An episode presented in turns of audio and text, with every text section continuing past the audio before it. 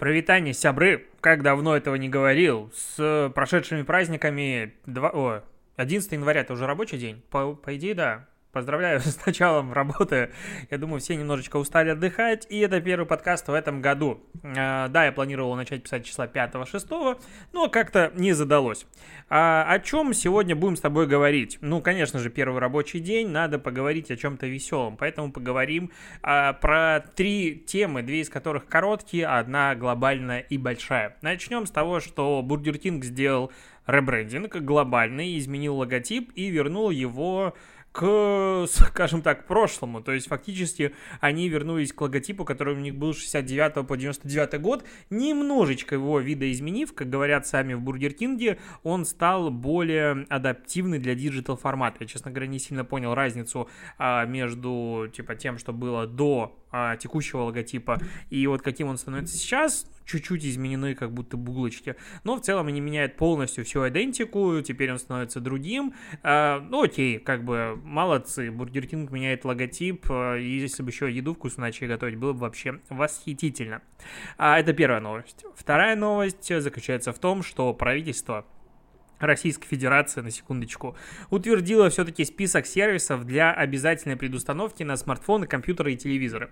И если то, что список, точнее, сервисов, которые надо предустанавливать на Smart TV, мы обсуждали еще в декабре, потому что в декабре его утвердили, там были вопросики к тому, что не все тут есть, допустим, Медиатека отсутствует как сервис, то вот с тем, что надо будет предустанавливать на смартфоны и планшеты, вообще весело. Что же надо будет с, по идее, 1 апреля 2021 года устанавливать на смартфоны и планшеты в Российской Федерации, которые официально продаются? Начнем загибать пальцы. Яндекс браузер. Ну, тут все понятно и логично. Поисковая система Яндекса в целом тоже логично и понятно. Яндекс Диск и Яндекс Карта. Ну, как бы Яндекс зашел с козырей. Четыре главных сервиса теперь будут стоять на каждом смартфоне, который будет э, завозиться в Россию официально. Окей, идем дальше. Почта Mail.ru. Вот здесь интересно, что почты Яндекса как бы нет. При этом почта Mail.ru тут есть. И Выбор, конечно, странный, мне непонятный, но, возможно, именно по этой причине Яндекс а, так двигается в сторону, как сказать, супер приложений, супер эпов, и теперь ты, типа, заходя в Яндекс карты, сможешь там вызывать и такси, и все, все остальное делать, просто потому что это приложение стоит у всех, и почему бы нет. Окей, ладно, почта Mail.ru смирились, типа, ей тоже много кто пользуется, в теории пускай будет, хотя непонятно, почему нет Яндекса. Следующее место ICQ. Тут прям запахло, ну вот, 90-ми, наверное, концом 90-х, началом, нет, наверное, 2000 2000-ми годами, супер популярным мессенджером в те времена, который просрал вообще все. Но каким образом ICQ появляется в списке сегодня? Ну, то есть это приложение, оно развивается, оно существует, оно прикольно выглядит, там есть даже типа ICQ каналы, но как бы в смысле его сейчас предустанавливать? У него вообще доли нет, им не пользуется никто. Ну, как бы, и почему? Короче, очень странный выбор. Ладно, следующий. Голосовой ассистент Маруся. Вы чё? Почему, во-первых, Маруся, а не Алиса, опять же? Ну, то есть, такое ощущение, что пришел, э, вот как бы Яндекс и Mail.ru пришли вот как бы в орган, который занимается э, одобрением приложений, которые будут предустановлены, им сказали, окей, от каждого из вас можно по 5 сервисов. И они такие, ну хорошо, я вот это предустанавливаю, а ты предустанавливаешь вот это. Ну какая-то такая логика, я, я, я не знаю, как по-другому объяснить.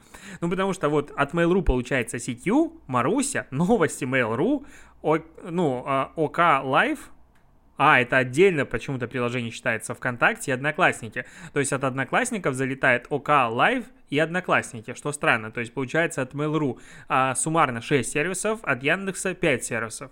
Ну, странненько. Ну, как бы в ВК и Одноклассники сложно спорить, что их не надо предустанавливать. Мне кажется, вот здесь самый наименьший вопрос есть у всех. То есть, ну, окей, ВК, Одноклассники будут стоять, ну, в целом на половине там смартфонов есть предустановленный Facebook и Instagram. Как бы тоже все адекватно.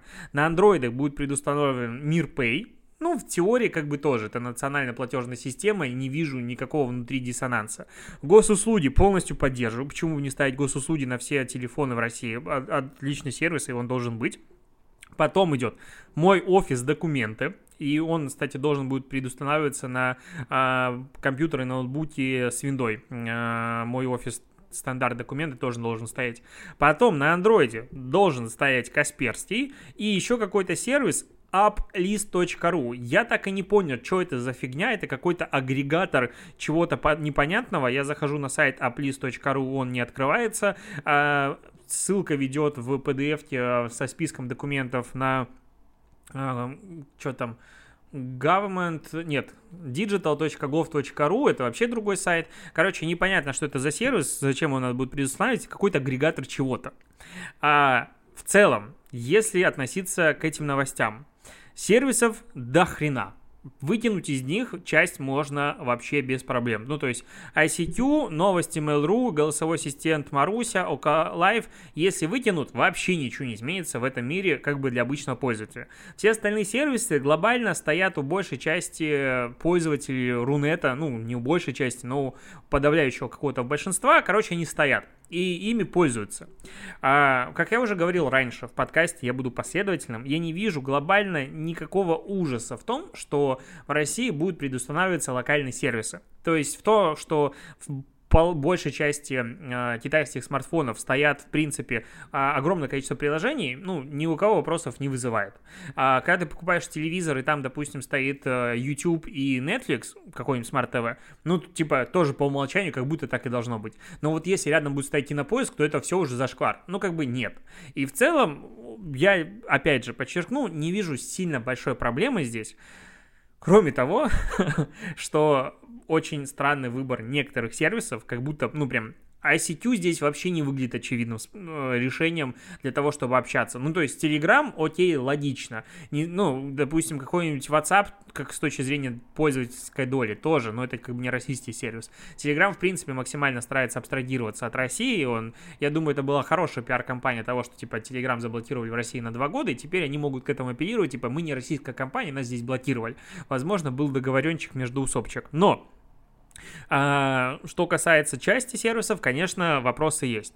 И вопросы по поводу чего, допустим, почему нет амедиатеки в списке ну, предустановленных сервисов для TV. Им, конечно, придется намного хуже. Но то, что на TV будут стоять, допустим, все основные сервисы, которыми пользуются, а, ну, для смотрения легальных а, фильмов, сериалов России, опять же, я, честно, не вижу никаких проблем. В комментариях, конечно же, идет дикий срач на 300 комментариев на тему того, что вот, типа, не понимаю, почему эти программы будут предоставляться на бесплатной основе, считаю, что приложения должны ежемесячно платить владельцу устройства за использование памяти его телефона и так далее, и давайте подадим коллективный суд. Что за бред? Ты покупаешь смартфон, на котором предустановлены сервисы Гугла, и не вякаешь в эту сторону вообще. Ну, то есть, это какой-то вот, типа, и можно, а нам нельзя. Вот у нас все зашквар. Пытается какая-то такая, знаешь, как это объяснить?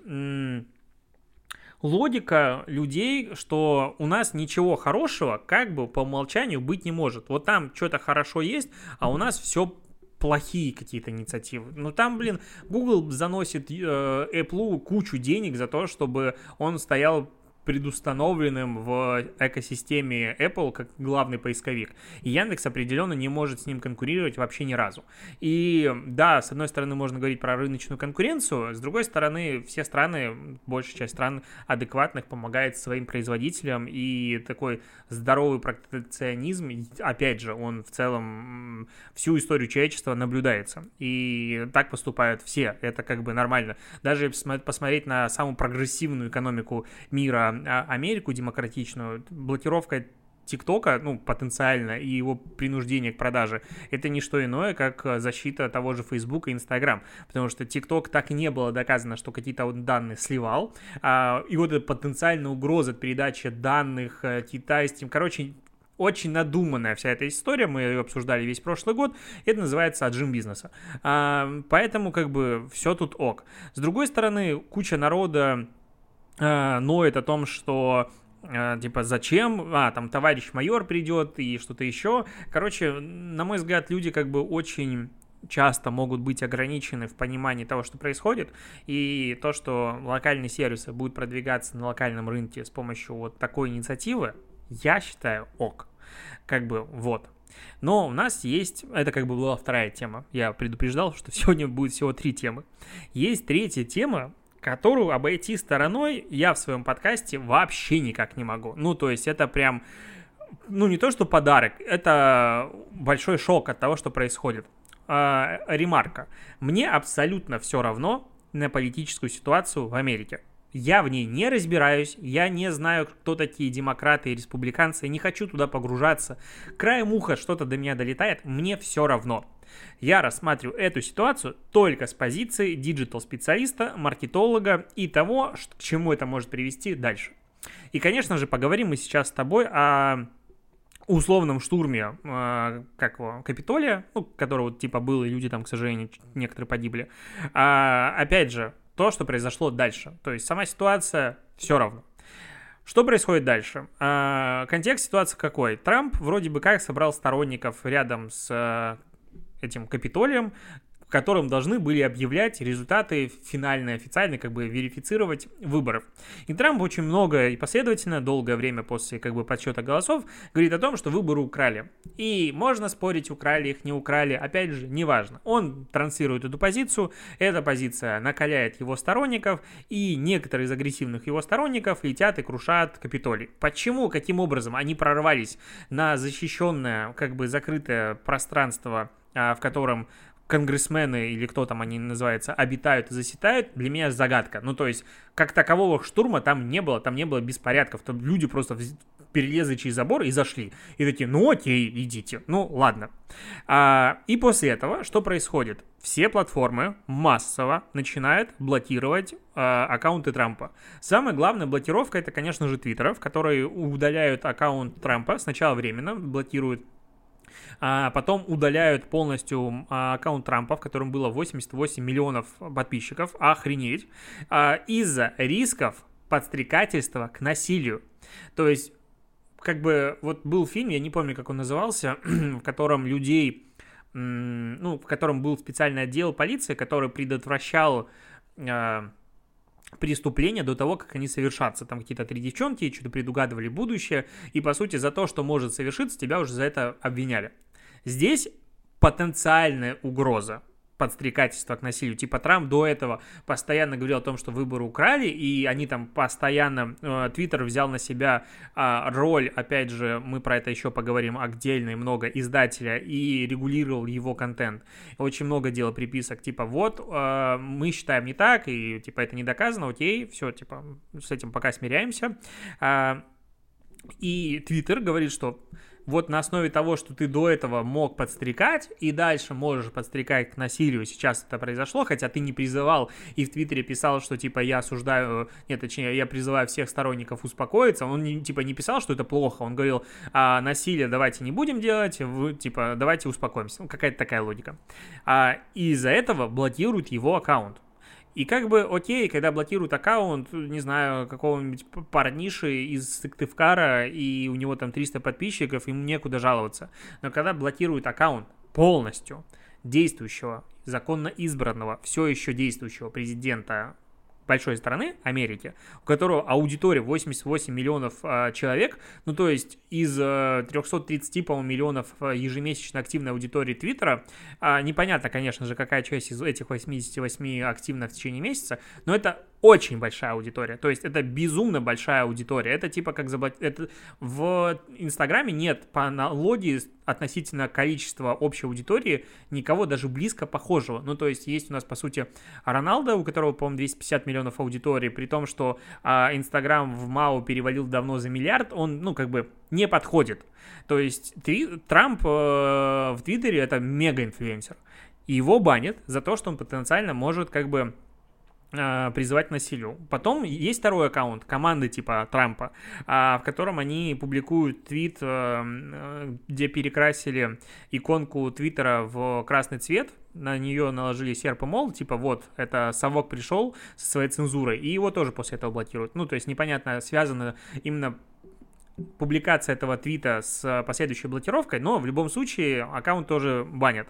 После этого Твиттер блокирует аккаунты бывшего советника Трампа, юриста его избирательной кампании, начинает блокировать дальше там кучу сторонников, сейчас там ходят что-то какие-то слухи от 20-30 тысяч блокировок каких-то его сторонников. Пофигу. Дальше. YouTube блокирует канал бывшего помощника э, Трампа.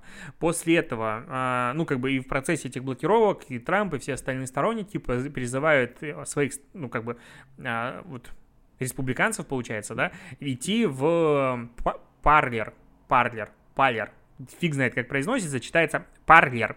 Это сервис типа аналог Твиттеров, который еще во время выборов начинал взлетать, потому что туда сторонники Трампа типа уходили общаться на свои республиканские темы и теории заговоров, потому что там типа нет модерации, и эта платформа позиционировалась как платформа вот без цензуры. И в какие-то моменты она взлетала даже на топ а, первые места, и вот сейчас опять туда начинает уходить. Но что происходит дальше? Apple и Google говорят, ой, у вас на платформе недостаточно модерации, и Google без предупреждения просто сносит этот приложение своего Play Store, э, Play, э, как он, Google Play, они так много меняли название, что я уже забываю, как они называются в данный момент, э, сносит, получается, это приложение, потому что вы недостаточно модерируете контент, оно уходит лесом. Apple дает 24 часа типа на решение проблем с модерацией и тоже его сейчас уда- уже удаляет. После этого Amazon, на чьих серверах хостится Parler, тоже делает э, под давлением типа общественных, ну, этих сотрудников, которые говорят, о, как это у нас хостится такой сервис, а, давайте его тоже забаним. А, они дают какое-то время на решение проблем с модерацией и отключают его. Соответственно, просто берут, ну вот если вдуматься, сервис-конкурент вот этой глобальной тусовки берут и выпиливают из всех мест, где потенциально его может найти аудитория. То есть выпиливают из магазинов приложений, то есть на э, айфонах теперь его больше не установить. На гугле, конечно, на андроидах можно установить, но это более геморройно. Потом его э, сам сервер с хостинга выпиливают Amazon, потому что типа он нарушает правила, и там, знаешь, какая причина, потому что было найдено 98 а, сообщений с призывами к насилию, а, вот нагнетанию ситуации и так далее. В Фейсбуке количество сообщений с призывами насилия в Твиттере Безумное количество. Ну окей, мы сейчас до этого дойдем. А потом там а, Visa что-то блокирует, а, Discord блокирует, Reddit блокирует. Короче, все все блокируют. По итогу а, они, ну, как бы Трампа забанили, насколько я понял, даже а, так, в Снэпчате, а, TikTok, ну, оч- очевидно, Spotify, я не понимаю, что он забанил, но нашел картинку Fox News, которая говорит о том, что его тоже забанили. Shopify выпиливает все магазины, связанные с мерчом, по-моему, Трампа, а, его сторонников. Pinterest тоже его блокирует. Короче, все, типа, технологические гиганты говорят, он плохой, фу-фу-фу, мы больше с ним не будем связываться. И вот здесь наступает самый интересный момент нашей дискуссии. То есть, ну, как бы моего монолога, но я с тобой условно обсуждаю эту тему. Я обрисовал ситуацию, в которой мы оказались. Опять же, не беря во внимание, кто такой Трамп. Все равно, кто он текущий президент. А все технологичные платформы, технологические, говорят, что окей, он плохой. А, я не договорил. Facebook, Instagram а, временно блокируют его а, за неосуждение насилия и потенциальный призыв опять, которые могут произойти дальше а, к насилию до конца того, как он остается президентом. То есть они как бы временно заблокировали. Так вот, что происходит сейчас? Во-первых, платформа получила... Ну, давай разберем самую главную разницу, на которой будет строиться вся абсурдность этой ситуации. Существует в мире, по сути, две, ну, на данный момент, пока по, типа, условному закону, а, две инстанции, две сущности. Издатель, либо платформа. Какая между ними разница? Это мы говорим про законодательство Америки. Издатель — это структура, а, которая контролирует и отвечает за тот контент, который публикуется от ее имени, либо на ее платформе. Ну, то есть, допустим, Wall Street Journal а, это издатель. Любая газета — это издатель, телеканал — это издатель. То есть все, что они как бы пускают в эфир, публикуют и так далее, они за это отвечают. Им можно предъявить потом как бы иск за то, что, типа, чуваки, вы а, как бы э, вы написали клевету или что-нибудь еще.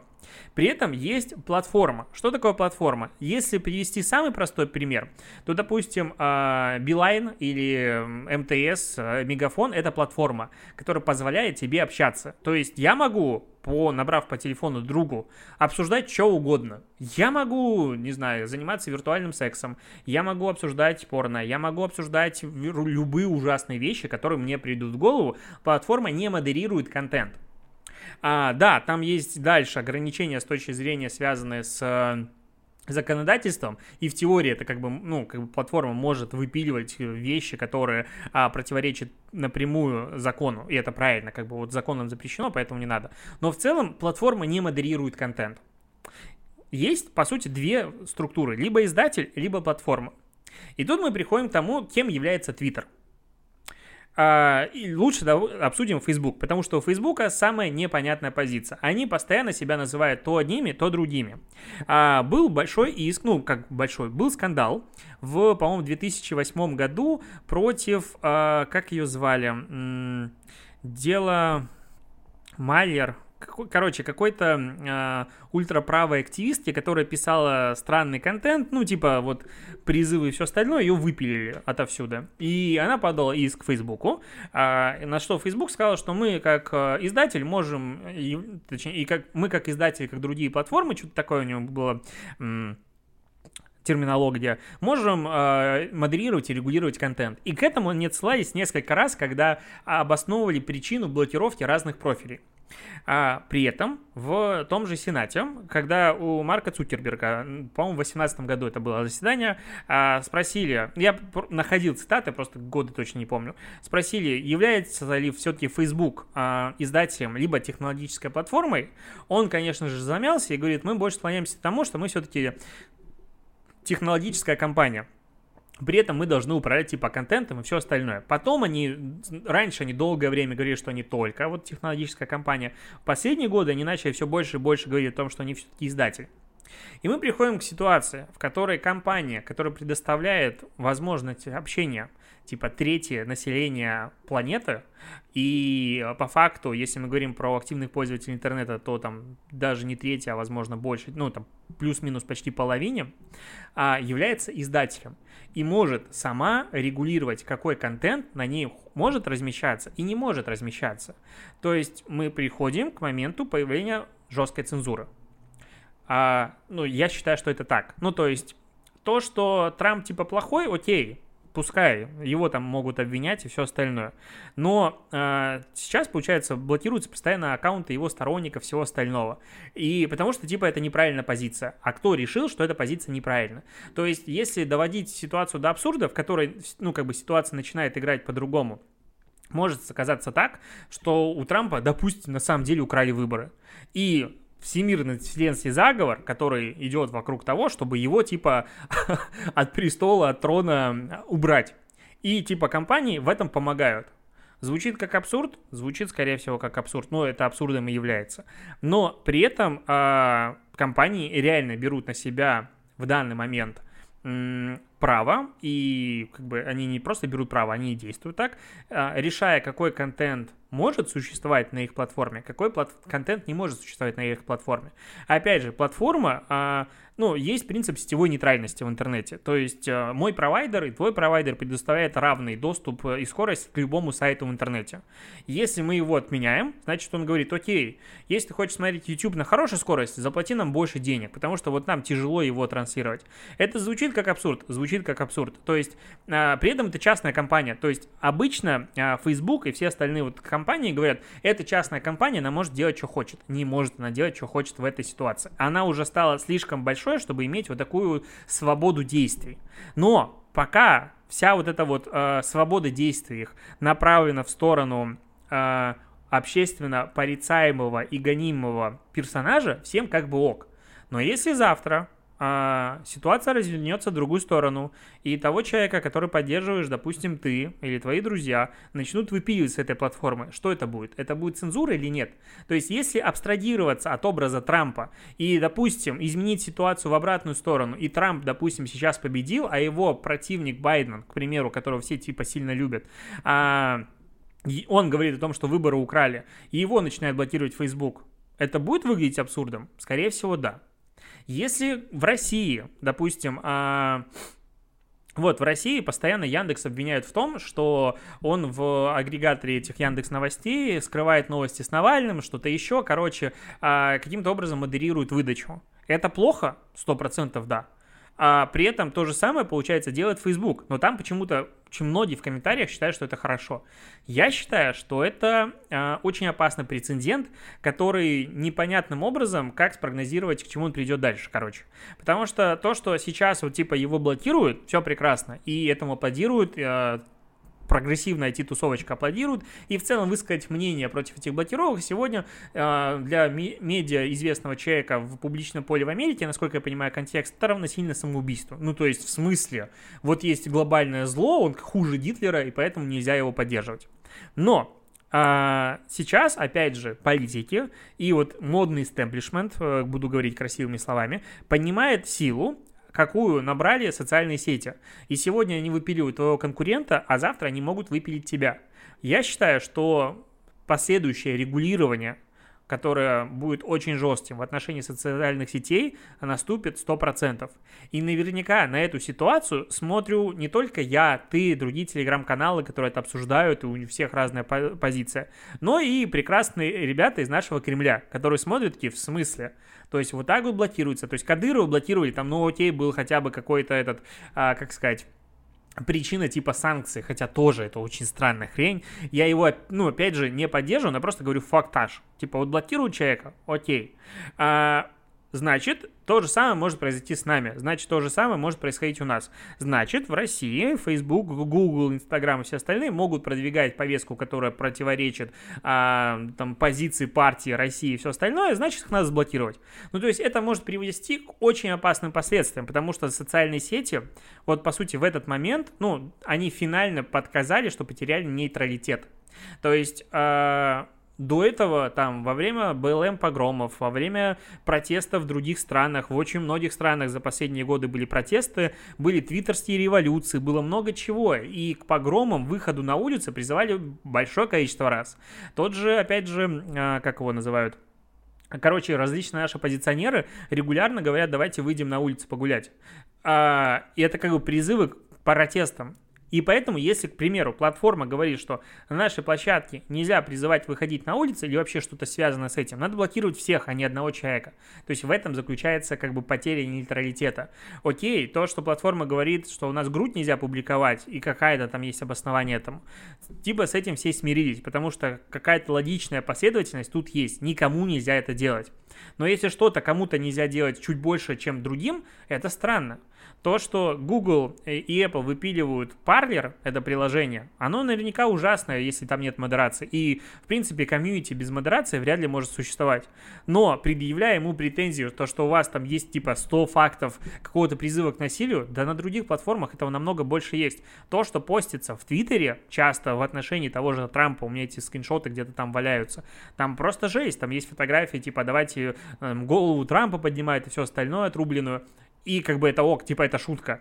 Если бы он это опубликовал, его команда, это было бы уже призыв к насилию. То есть вот сейчас однобокость этой э, повестки, она ставит под большое сомнение, в принципе, факт того, как эти социальные сети и платформы будут развиваться дальше. В той же Европе уже начали говорить немножечко относительно системы модерации которая присутствует сейчас, политическая ситуация в Америке у социальных сетей. То есть, мне кажется, вот э, как бы последствия будут намного более серьезными, чем потеря этого аккаунта. При этом я практически уверен, что тот же Трамп, его команда подаст в суд на Твиттер и будет большие судебные, ну, если они этого не сделают, будет очень странно, будут большие судебные тяжбы, в которых опять же выяснится, Твиттер является платформой или издателем.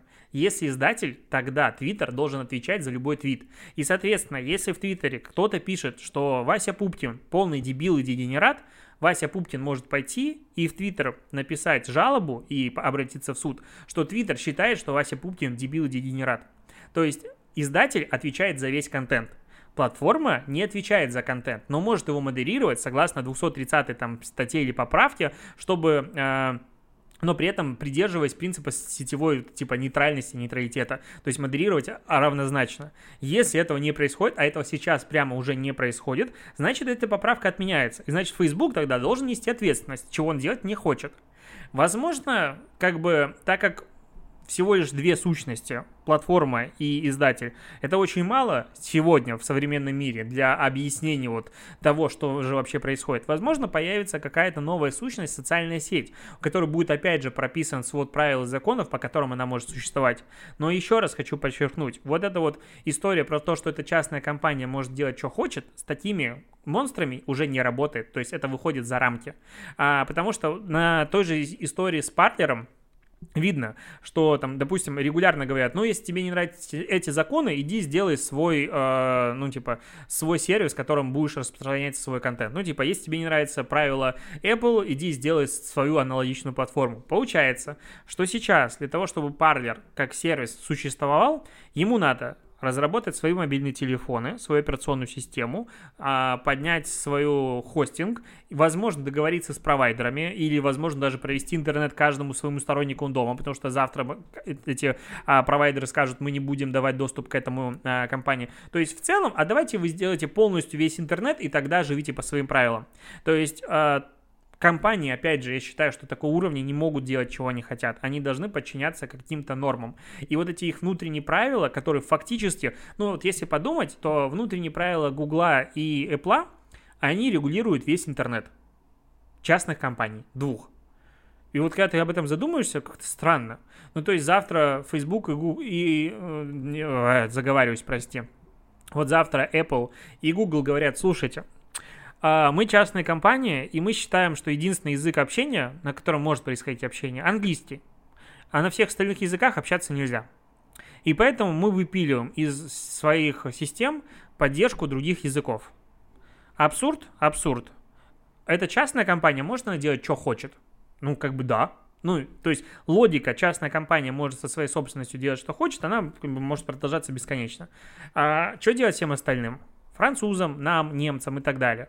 Ну, как бы, очевидно, что она не может так поступить. А почему? Вот как бы тут возникает вопрос.